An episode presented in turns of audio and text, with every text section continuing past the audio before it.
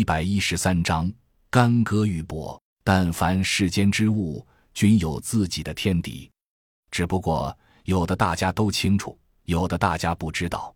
比如超人，一代一代的超人为了米利坚而奋斗，始终战斗在第一线，看起来威风凛凛。实际上，克什就是他的最大天敌。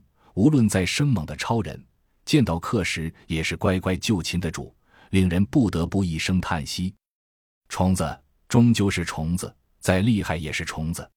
在如何对付虫子的问题上，人们开始绞尽脑汁地思索以往的经验，而这经验大多数来自小时候掏鸟窝、教蚂蚁洞的经历。蜈蚣怕什么呢？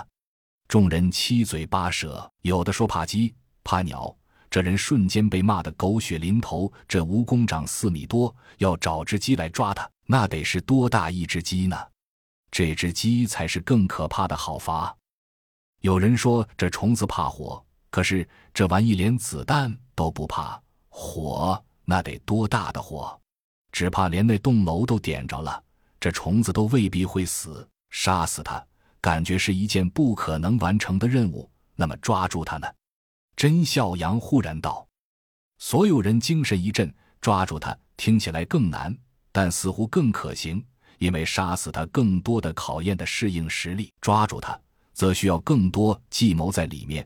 所以众人把智力全部投入到抓捕这项工作中。”甄孝阳走到红蜘蛛跟前，很近的位置，拽过另一把长凳子坐了下来，静静地盯着红蜘蛛。